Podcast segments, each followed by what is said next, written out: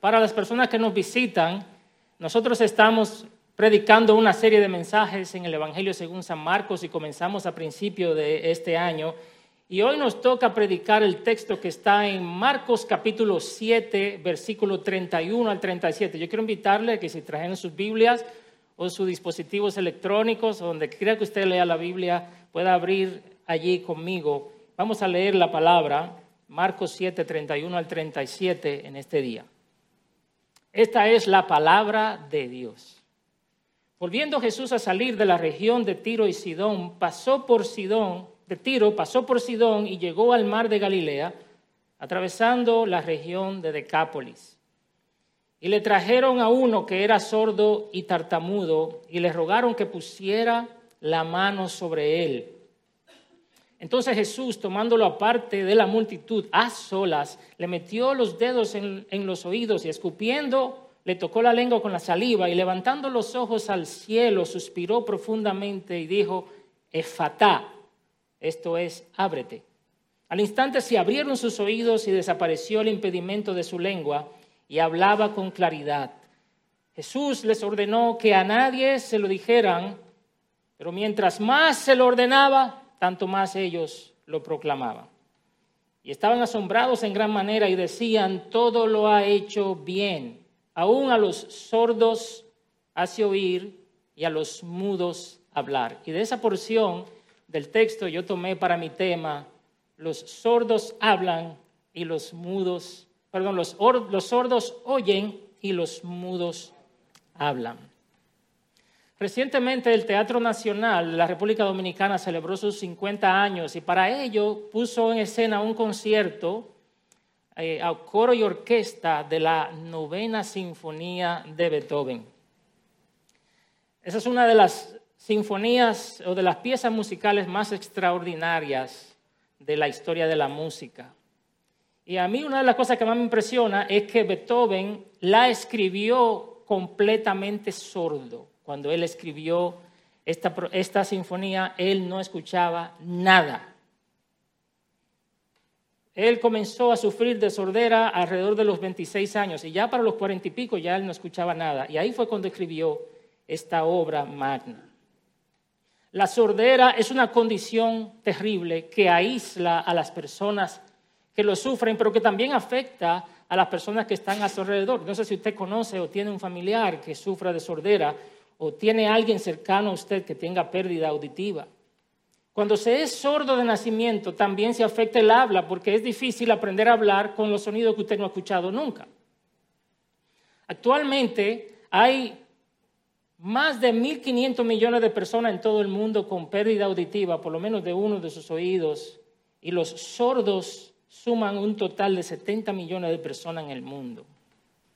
Personalmente, hermano, como músico, a mí me aterrorizaría quedar sordo. Le tengo terror a eso. Pero hay una sordera que es peor y más prevalente que la sordera física. Y es la sordera espiritual. Es decir, la incapacidad de escuchar y obedecer a Dios. La incapacidad de escuchar y obedecer a Dios. Y esta sordera ha afectado a todo el mundo. Todos los seres humanos padecemos de esta, sordera en un grado u otro, ya sea por, por rebeldía o sea por ignorancia. Escuchamos la palabra de Dios una y otra vez y todavía hacemos lo que queremos. ¿Por qué hay tanta gente que a pesar de que se le predique el Evangelio, se le predique el Evangelio, cierra sus oídos y persiste en estar lejos de Dios? Pero no se vaya muy lejos, piense en usted mismo. ¿Por qué nosotros que nos identificamos como discípulos de Jesús, por qué a nosotros nos cuesta tanto obedecer la palabra de Dios? Escuchamos y escuchamos, pero practicamos poco. Sabemos mucho, hacemos poco. Y también por qué nos cuesta desatar nuestra lengua para hablar de las maravillas del Evangelio. Esa es la condición del ser humano.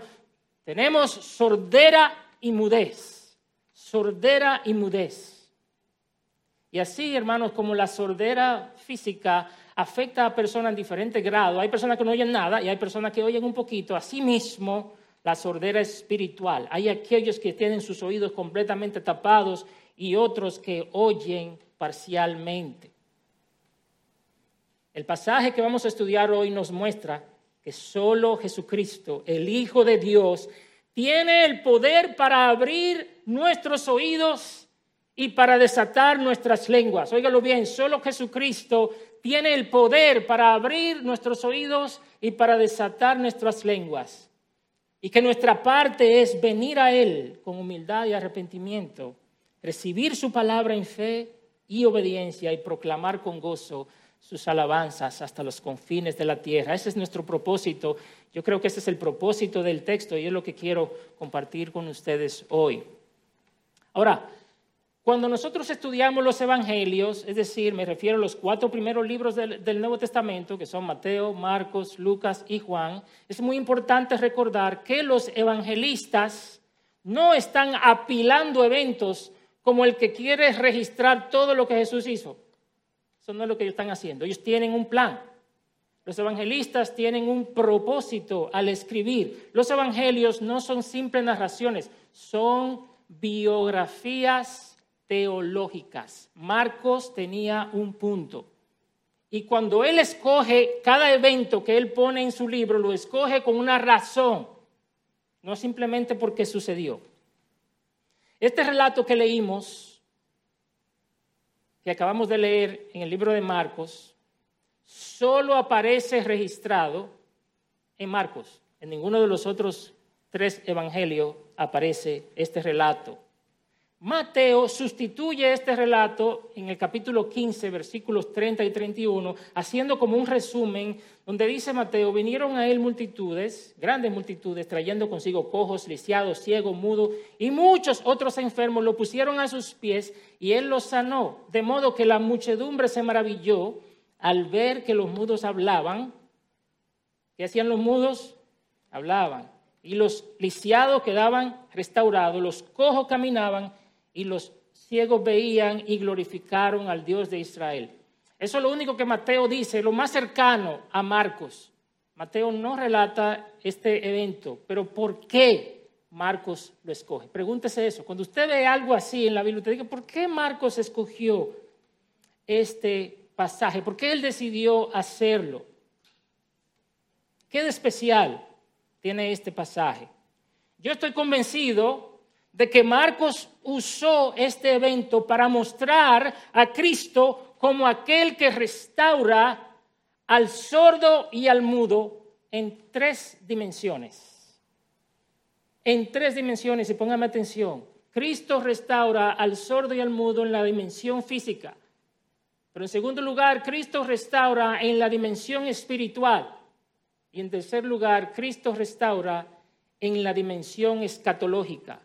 Eso quiere decir en el cuanto al final de los tiempos. Por eso, en lugar de yo tomar el texto y dividirlo 31 y 32, 33 y 34, yo voy a predicar el texto completo en esas tres dimensiones. Primero en la dimensión física, luego en la dimensión espiritual y finalmente en la dimensión escatológica. Así que agárrese los, el cinturón, apriete ese cinturón porque nos vamos mañana.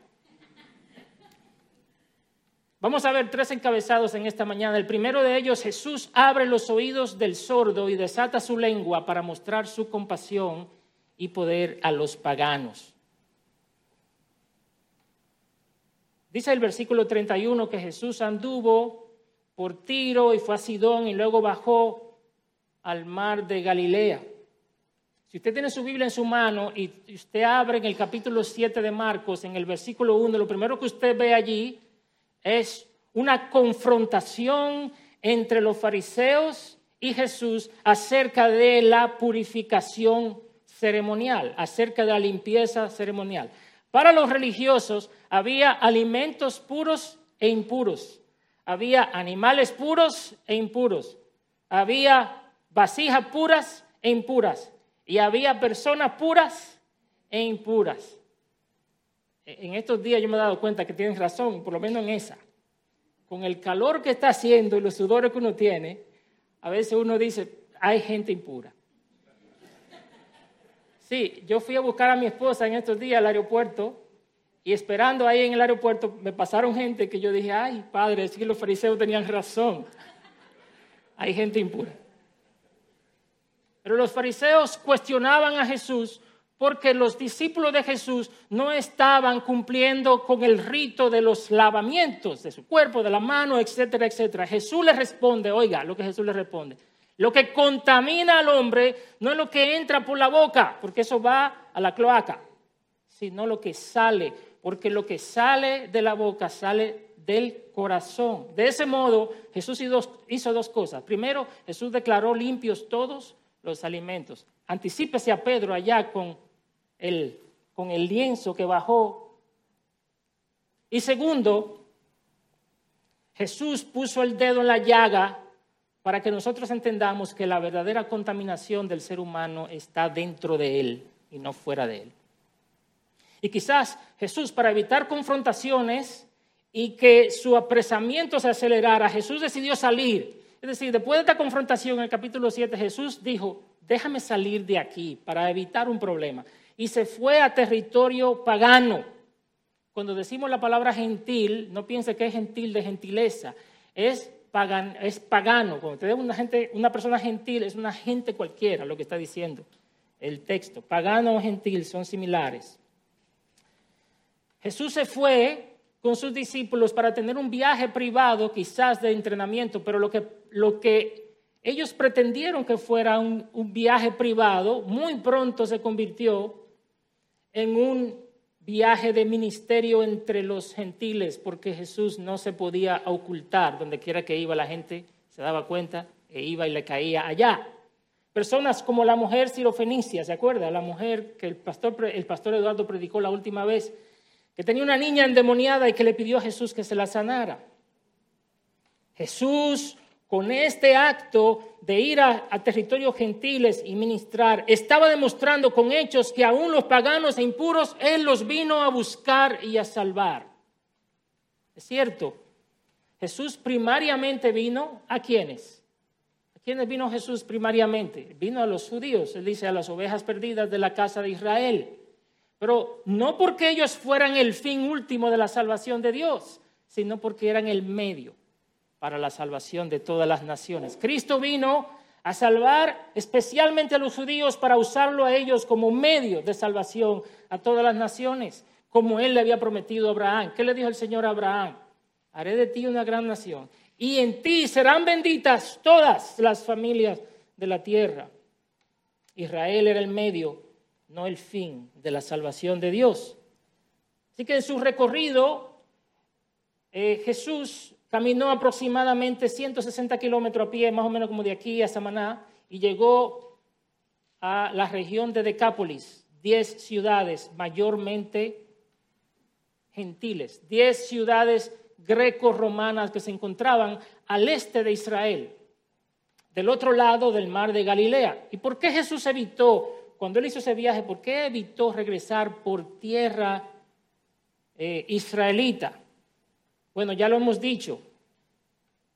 Él quiso darnos un anticipo de lo que sería la misión de sus discípulos, de hacer discípulos de dónde? De todas las naciones y que ellos puedan ser sus testigos hasta lo último de la tierra. Desde el principio, el plan de Dios no era la salvación exclusiva de los judíos. Desde el principio la salvación de Dios era para todos los pueblos, tribus y nación. Y tú y yo, hermanos, siempre estuvimos en el corazón de Dios. Si tú conoces a Cristo, tú siempre estuviste en el corazón de Dios. Por eso Él envió a su Hijo a morir por nosotros. El versículo 32 dice, y le trajeron a uno que era sordo y tartamudo, y le rogaron que pusiera la mano sobre él le trajeron, eso está en plural, le rogaron, también está en plural. ¿Quiénes fueron esos? ¿Quiénes fueron los que trajeron a este saludo mudo? ¿Quiénes fueron los que le rogaron? ¿No sabe? Anónimos. Sus nombres no aparecieron en ningún boletín. Marcos no entendió que era importante mencionarlos. Tampoco en la iglesia en el fin de semana los reconocieron. Estos fueron los hermanos que llevaron al, al sordomudo donde Jesús, gloria a Dios por ello.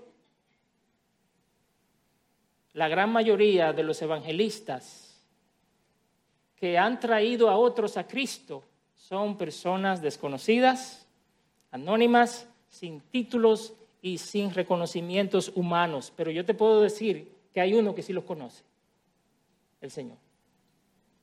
De hecho, leyendo un poco acerca de esto, dice que el predicador que le predicó a Charles Spurgeon, no se sabe quién es. Él llegó a una iglesia rarísima en un momento de tormenta, entró y el pastor que iba a predicar no llegó.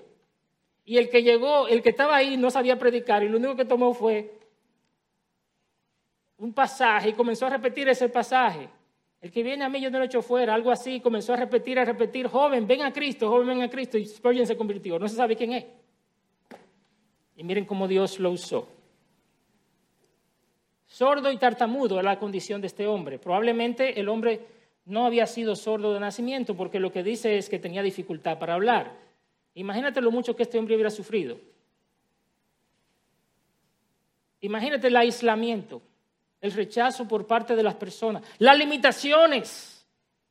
Hay empleos que un sordo mudo no puede, simplemente no puede hacer porque no lo puede hacer, porque requiere que pueda escuchar. Imagínate todo este sufrimiento y las privaciones, las relaciones. ¿Cuántos amigos tú tienes sordo mudo? Piénsalo por un momento. Es probable que pocos de nosotros tengamos un amigo cercano sordo mudo, porque para comenzar tienen que aprender a hablar su idioma, el lenguaje de señas. Pues eso le pasa a estas personas. Pero mira la compasión de nuestro Señor en el versículo 33. Entonces Jesús, tomándolo, aparte de la multitud, a solas, observa bien esto, porque esto parece algo raro, pero no lo es. A solas, dice, le metió los dedos en los oídos y escupiendo le tocó la lengua con la saliva y levantando los ojos al cielo suspiró profundamente y dijo, Efatá, esto es, ábrete. Y al instante se abrieron sus oídos y desapareció el impedimento de su lengua y hablaba con claridad. Lo primero que Jesús hace es que se lo lleva aparte. Jesús no iba a hacer un espectáculo de este hombre. Ya mucho espectáculo habían hecho con él. ¿Usted se imagina a los niños cuando hay un amiguito que es sordo? ¿Cómo que le llaman? a yo no, yo no recuerdo haberme aprendido un nombre de un mudo, porque ¿cómo le dicen a los mudos? Mudo. El bullying que le hacen a las personas que tienen esta discapacidad no es fácil. Nadie se aprende ni su nombre. ¿Por qué? Porque no necesitan decirle su nombre porque como quiera él no lo escucha.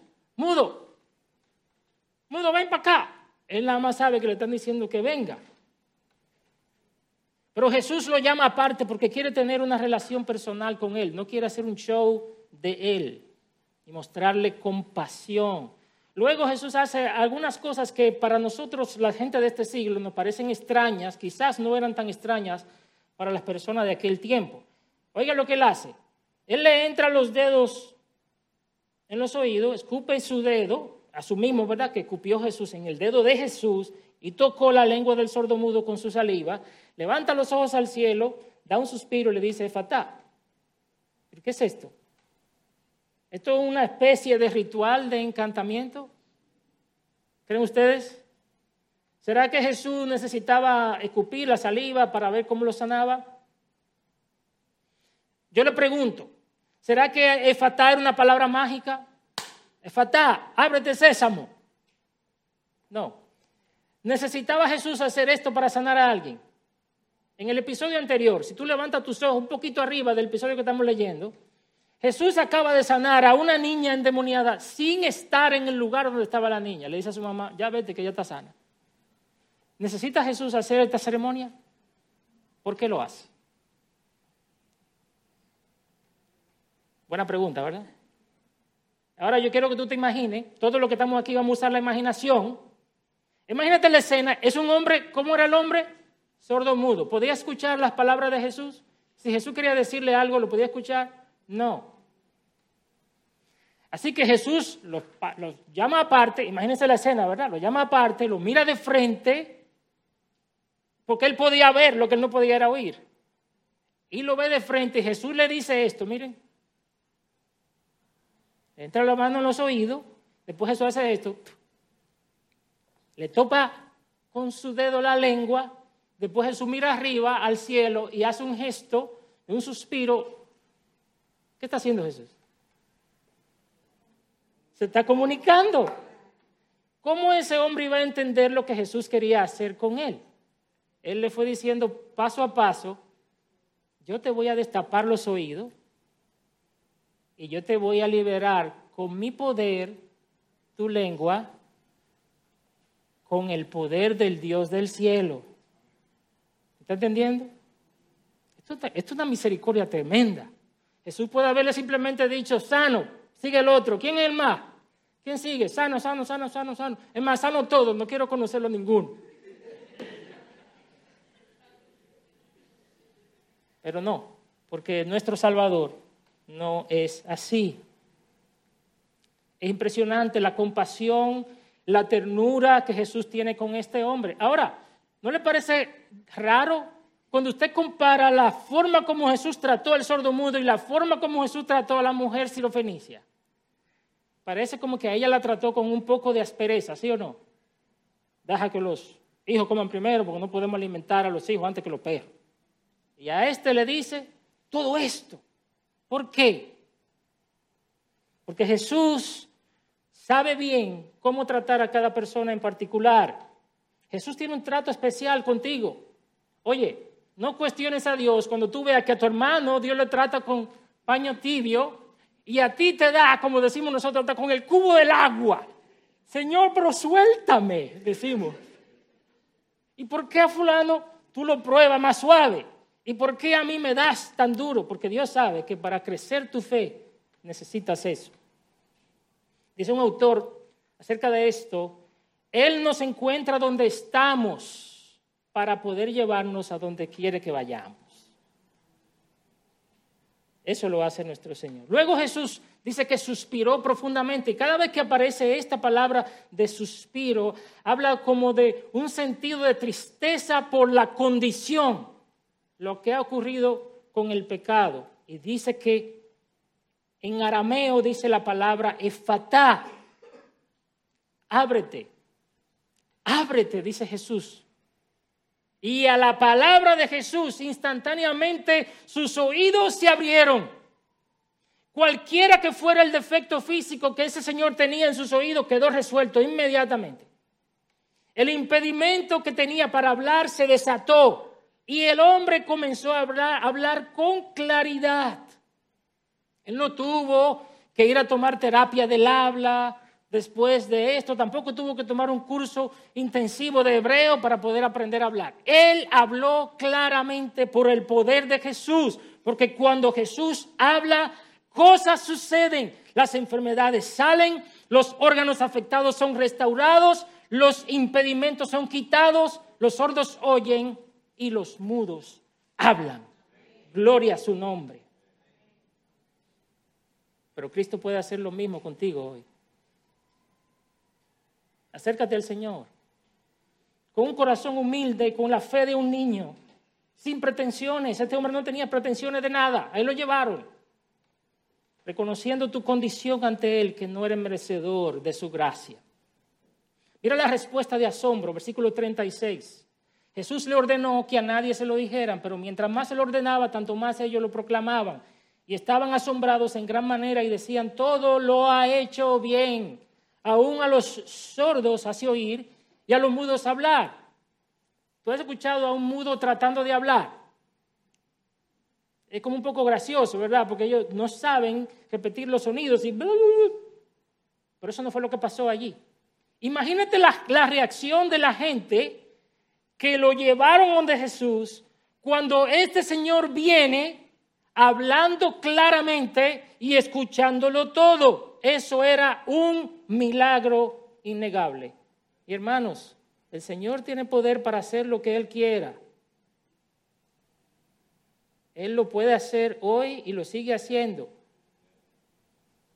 La petición de Jesús de que no se le dijera a nadie, quizás hay algunas posibilidades, o quizás sean varias, pero quizá buscaba no hacer mucho ruido en torno a su persona precisamente para no provocar a las autoridades y que su ministerio se viera afectado antes de tiempo. Otros piensan que Jesús quería evitar que personas que no entendían muy bien su propósito de haber venido salgan por ahí diciendo que Jesús lo que es es un curandero, que Jesús lo que es un sanador y que no es lo que él vino a ser, un salvador, el salvador que vino a salvarnos de nuestro pecado. Pero cualquiera que sea la prohibición, fue difícil para la gente obedecerla. Mira la respuesta de asombro y el aprecio por Cristo y por su ministerio que tienen esta gente que son gentiles. Esta gente son la mayoría gentiles, no son los judíos, no tienen la revelación, no tienen la ley, pero pueden valorar. Y dice que quedaron atónitos, versículo 37, asombrados y decían, todo lo ha hecho bien.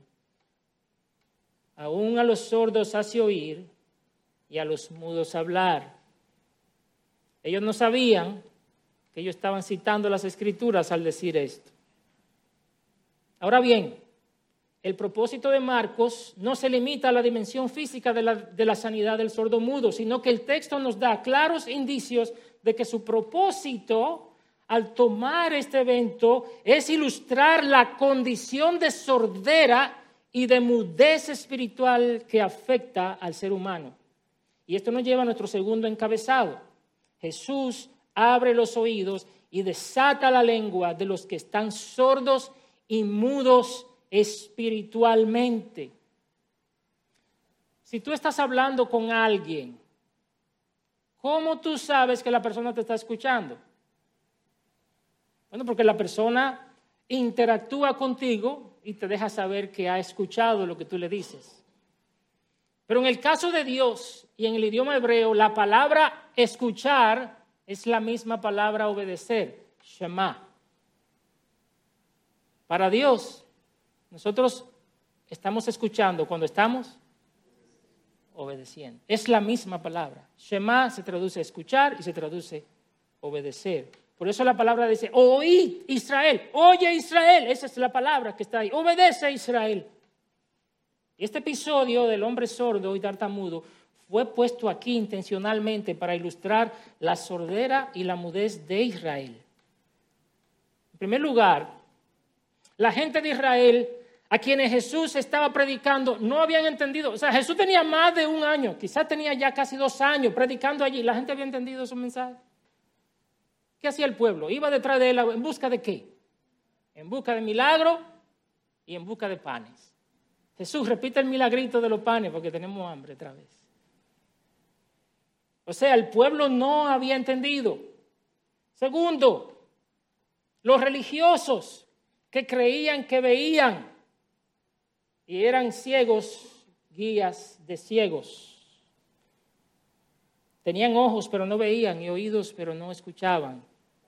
Por eso Jesús decidió hablarle cómo, ¿se acuerdan? Marcos capítulo 4, ¿cómo decidió hablarle Jesús? En parábolas, para que viendo no vean y oyendo no entiendan. Ese era el corazón de estos. Pero óigame, lo peor de esto era que aún sus propios discípulos, los apóstoles también estaban sufriendo de sordera. Cuidado, tú puedes pensar, a mí no me aplica porque yo ni soy del pueblo ni soy de los fariseos. ¿Estás seguro? O bueno, quizá el grupo el grupo de los discípulos te pega. Sus propios discípulos, aunque no eran completamente sordos, espiritualmente tenían una mente puesta en las cosas terrenales. Marcos 6, 52, oye lo que dice. Entonces, después que Jesucristo ha multiplicado los panes y ha alimentado muchísimas personas, viene en la noche caminando sobre el agua y dice él que todavía no habían entendido lo de los panes, sino que su mente estaba como embotada más adelante, en el capítulo 8, que es el capítulo que probablemente el pastor Saladín predique más adelante, Jesús los reprende por su falta de entendimiento. En el versículo 18, Él les dice a sus discípulos, a los doce, Él les dice, teniendo ojos no ven, ¿y qué más? Y teniendo oídos, ¿no oís? ¿Le puede pasar a un cristiano?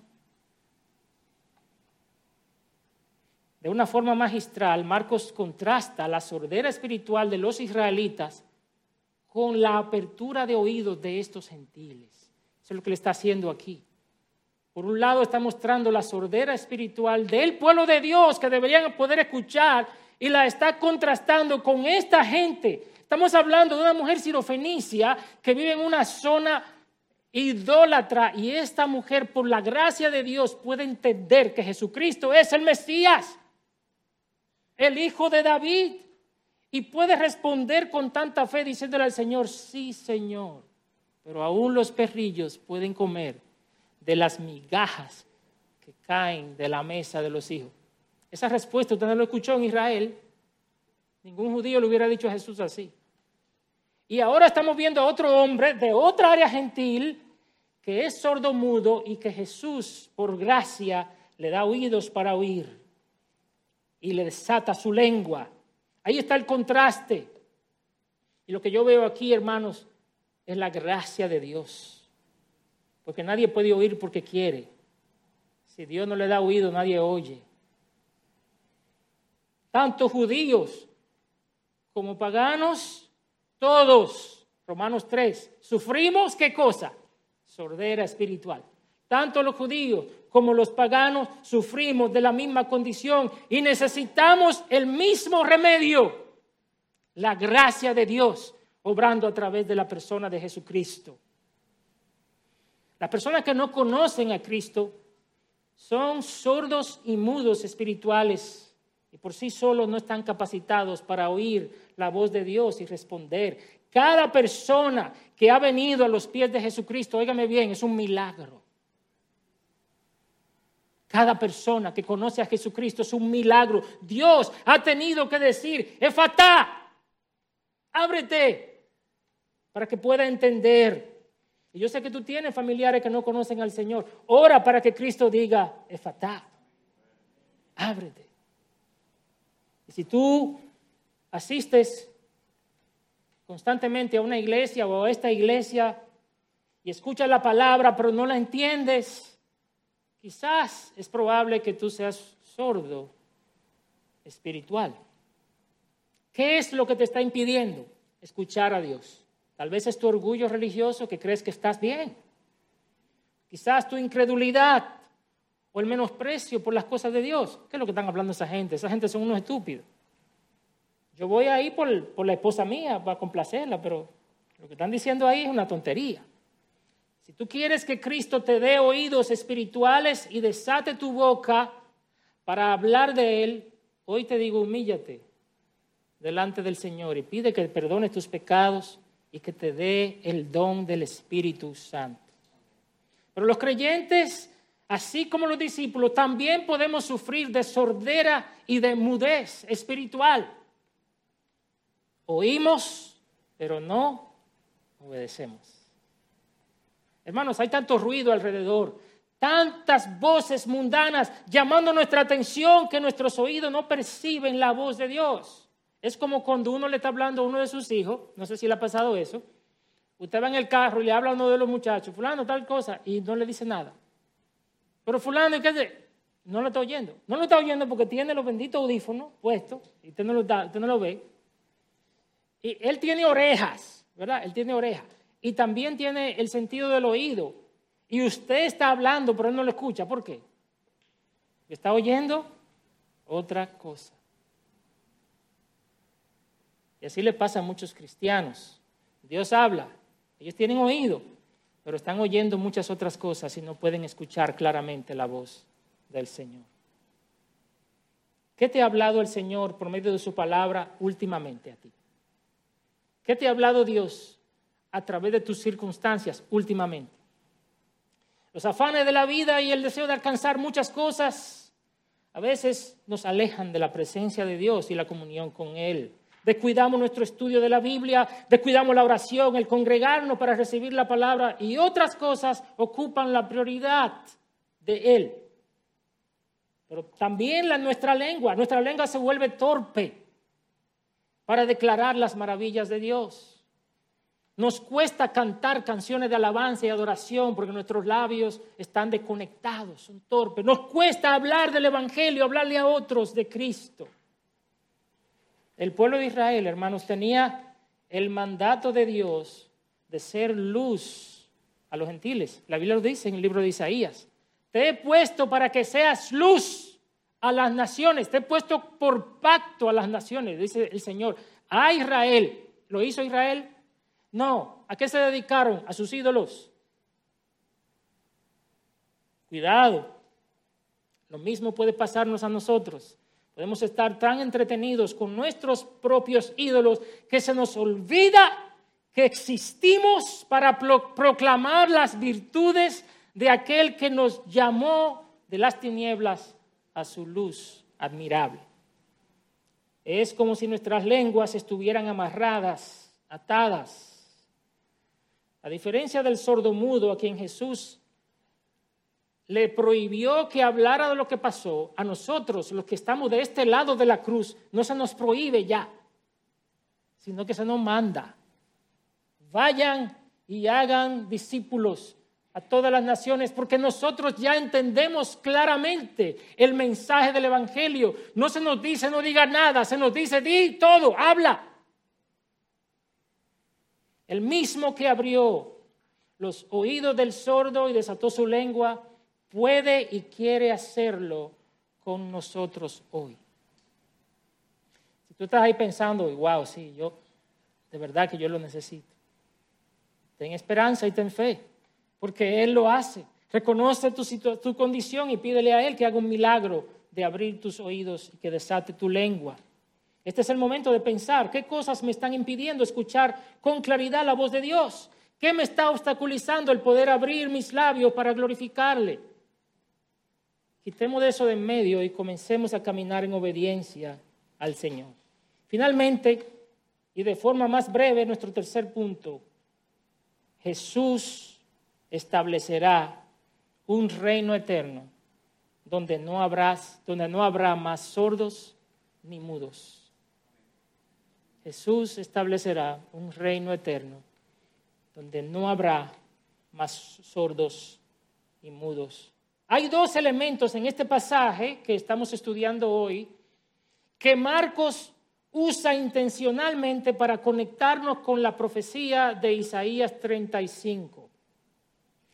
En el versículo 32 de Marcos 7 dice la palabra tartamudo. Dice a uno que era sordo y que hablaba con dificultad. Esa es la versión de la Biblia de las Américas, pero creo que la nueva Biblia de las Américas dice tartamudo, si no me equivoco. Esa palabra que aparece ahí en el griego, mogilalos, es la única vez que aparece en el Nuevo Testamento. No aparece más. Y en el Antiguo Testamento, en la versión griega, que mayormente era lo que leían los creyentes del Nuevo Testamento, aparece una sola vez también esa palabra. ¿Dónde?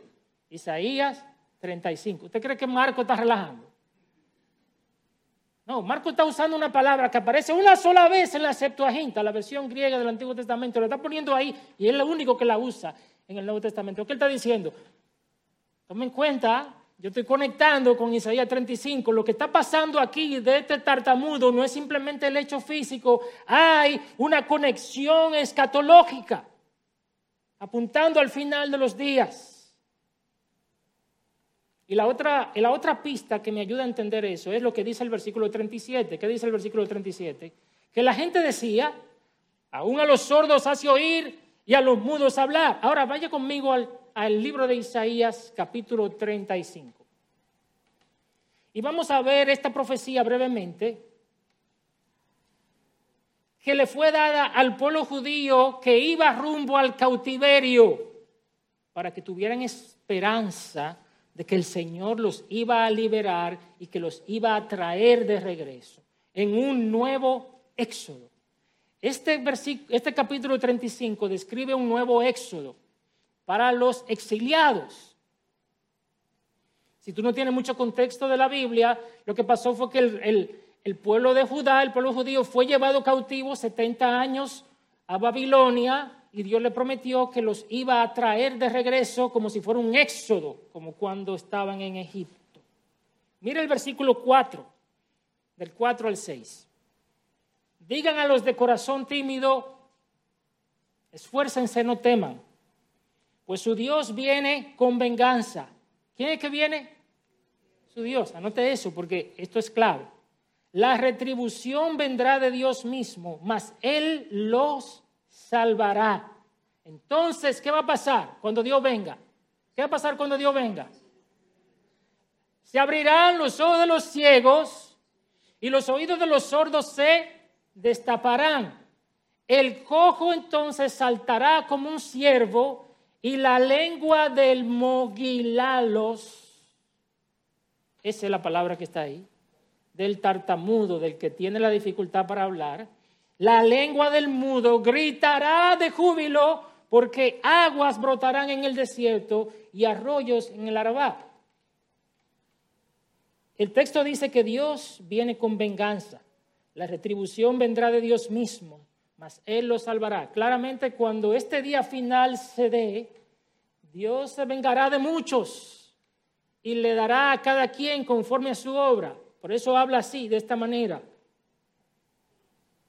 Marcos conecta la venida de Yahvé, que ese es el que está hablando en Isaías, de él se está hablando de Yahvé, el Dios de Israel, lo conecta con Cristo, quien precisamente es Yahvé encarnado.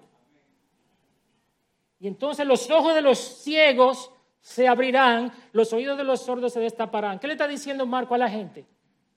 Todo eso que te dice en Isaías 35 está cumpliéndose, por lo menos de una manera primaria, aquí delante de tus ojos. Porque ¿quién es que está al frente de ustedes? No es un simple profeta, es Yahvé, hecho hombre. Y, y aunque una parte de los judíos regresó de Babilonia, conforme la palabra de Dios, esta profecía no alcanzó un cumplimiento total en ese momento. Es decir, esta profecía de Isaías 35 no se cumplió completamente cuando regresó ese grupo de judíos. Marcos demuestra que el reino de los cielos ha sido inaugurado por la presencia de Jesús el Mesías, en cuyo ministerio se vieron todas estas cosas, el cojo andando, el sordo escuchando, el mudo hablando. Marco está diciendo, este es el ministerio de Jesús, inaugurado, inaugurando el reino de los cielos. Ahora mira el resto del capítulo, que el resto del capítulo es todavía más escatológico, es decir, apunta más hacia el final de los días. Versículo 8, lea conmigo. Allí habrá una calzada, un camino y será llamado camino de santidad. El inmundo no viajará por él, sino que será para el que ande en ese camino. Los necios no vagarán por él. Allí no habrá león ni subirá por él bestia feroz. Estos no se hallarán allí. Sin embargo, por allí andarán quienes. ¿Quiénes andarán por allí? Los redimidos.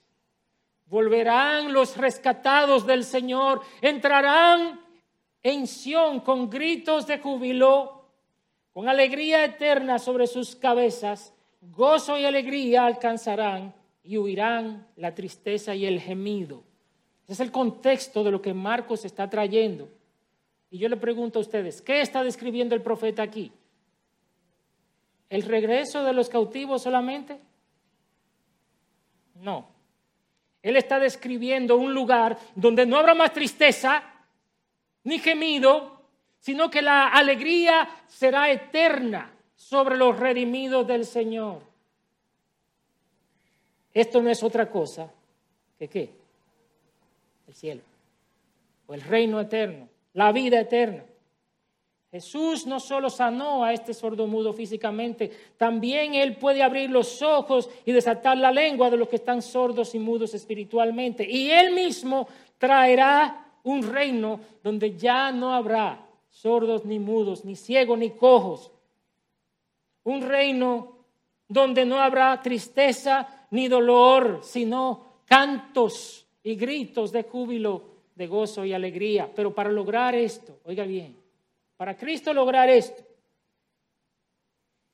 Él tuvo que ir a la cruz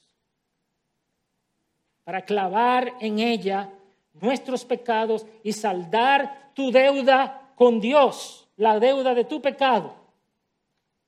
Allí ciertamente no habrá más tristeza. ¿Por qué? Porque Él sufrió tu tristeza y llevó tus penas. Allí no habrá más enfermedades. ¿Por qué? Porque Él llevó tus enfermedades y sufrió tus dolores. Allí, por el contrario, habrá cánticos de júbilo. ¿Por qué? Porque Él absorbió sobre Él mismo toda la ira de Dios para que tú tengas paz. Allí habrá vida eterna porque Él murió tu muerte y resucitó al tercer día. Tú no puedes ganarte el reino de los cielos. Tú no puedes acumular méritos personales para ganarte el cielo, pero sí puedes recibir el regalo de la vida eterna que Dios te da por medio de su Hijo Jesucristo. Arrepiéntete de tus pecados y cree en las buenas nuevas de Jesucristo. Concluyendo, ¿cómo deberíamos responder a esta verdad de que Jesús abre los oídos a los sordos y desata la lengua de los mudos? Yo quiero darte tres manera de responder. La primera, deberíamos movernos a la adoración y a la gratitud por todo lo que Jesús ha hecho. El texto dice, todo lo ha hecho bien. Hermano, piensa en tu condición sin Cristo. Qué miserable éramos. Pero, oh, lo que Cristo hizo sin mi intervención, abrió mis oídos y desató mi lengua. Yo debería estar adorándolo, yo debería estar gozándome en Él, glorificándole, como decía el hermano Kenneth en su clase esta mañana. Cristo lo ha hecho todo bien. Sí, Él lo ha hecho todo bien. Aún lo que tú piensas que no ha hecho bien, lo ha hecho bien. Número dos, debería esta verdad, impulsarnos a examinarnos sinceramente para ver cómo están nuestros oídos espirituales y nuestro hablar. Cuando alguien tiene problemas de audición, ¿qué hace? ¿A dónde van? Van donde un audiólogo, ¿verdad? Audiólogo, le dije bien. Ah, sí, pero eh, aguántense, aguántense. Cuando una persona está perdiendo la audición, lo primero que él hace es que quizás va donde un audiólogo para que le hagan una audiometría, para ver cómo está su pérdida auditiva. Yo quiero hacerte una audiometría en esta mañana. Si el Espíritu Santo te hace una audiometría, ¿cómo están tus niveles auditivos espiritualmente? ¿Cómo estaría? Te quiero dar algunos parámetros para medir ahora, rápidamente. ¿Qué tanta comprensión espiritual tienes de la palabra de Dios cuando lees y cuando la escuchas? ¿Te pasa por arriba o en realidad la estás comprendiendo? ¿Cuál es el grado de interés que tienes en las cosas espirituales? ¿Te resultan tediosas, aburridas o absurdas? ¿Con cuánta frecuencia sientes que Dios te habla a través de su palabra en tu meditación, en tu tiempo de oración. Pregúntate cuándo fue la última vez que tú entendiste que Dios te habló, que tú dices, wow, Dios me habló. Dios me habló. O me habló en mi meditación, me habló en la palabra, me habló en la oración, me habló a través de la predicación. Y yo sentí que Dios me habló.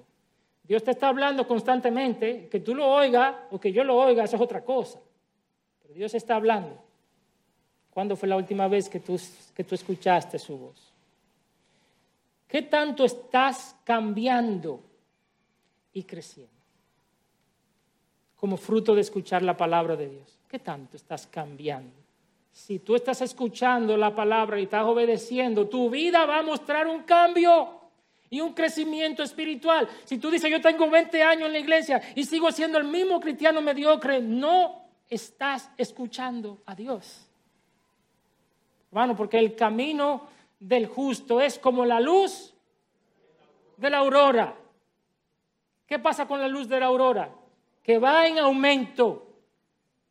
Pero hay, hay gente que tiene 15 años en el mismo sitio espiritualmente. Es decir, estás escuchando pero no estás poniendo en práctica la palabra de Dios. No hay cambio, sigue siendo tan rebelde, sigue siendo tan eh, cambiante, tan iracundo como siempre. Otra pregunta, ¿estás apartando tiempo para estar a solas con Dios y escuchar su voz? Esos son los parámetros que estamos midiendo en esta audiometría espiritual. ¿Estás apartando tiempo para escuchar a Dios? ¿Cuán dado eres a escuchar el consejo o incluso a escuchar a los demás. ¿Cuándo fue la última vez que tú dijiste, yo escuché el consejo de alguien, me puse a hablar y, lo escuché? ¿Con qué frecuencia está Dios y su palabra en tu boca? Porque si tú no estás escuchando, te afecta el habla, ¿verdad? Dijimos eso. Los sordos, los sordos no pueden hablar porque no escuchan. ¿Con cuánta frecuencia está la palabra de Dios en tus labios o la adoración a Dios? ¿Qué tan frecuentemente percibes que Dios está obrando en tu vida? Por último, la tercera cosa que esta verdad nos debería mover es esta verdad debe darnos esperanza y consuelo acerca de la eternidad. Hermanos, cosas como la que pasaron en San Cristóbal, allá no pasarán más. El que te haya nacido un niño con problemas de audición o con problemas de sordera o con una discapacidad, ni siquiera él tuvo la culpa de haber nacido así. Él nació en un mundo caído, pero Cristo va a traer un nuevo mundo, donde ya no habrá más dolor ni discapacidad, donde ya no habrá más sordos ni mudos. Se dice que Beethoven murió diciendo estas palabras, oiré en el cielo. Él tenía la esperanza de la restauración de su audición física. Ahora tú, asegúrate de estar escuchando espiritualmente la palabra de Dios en la tierra, porque sólo así la escucharás en el cielo.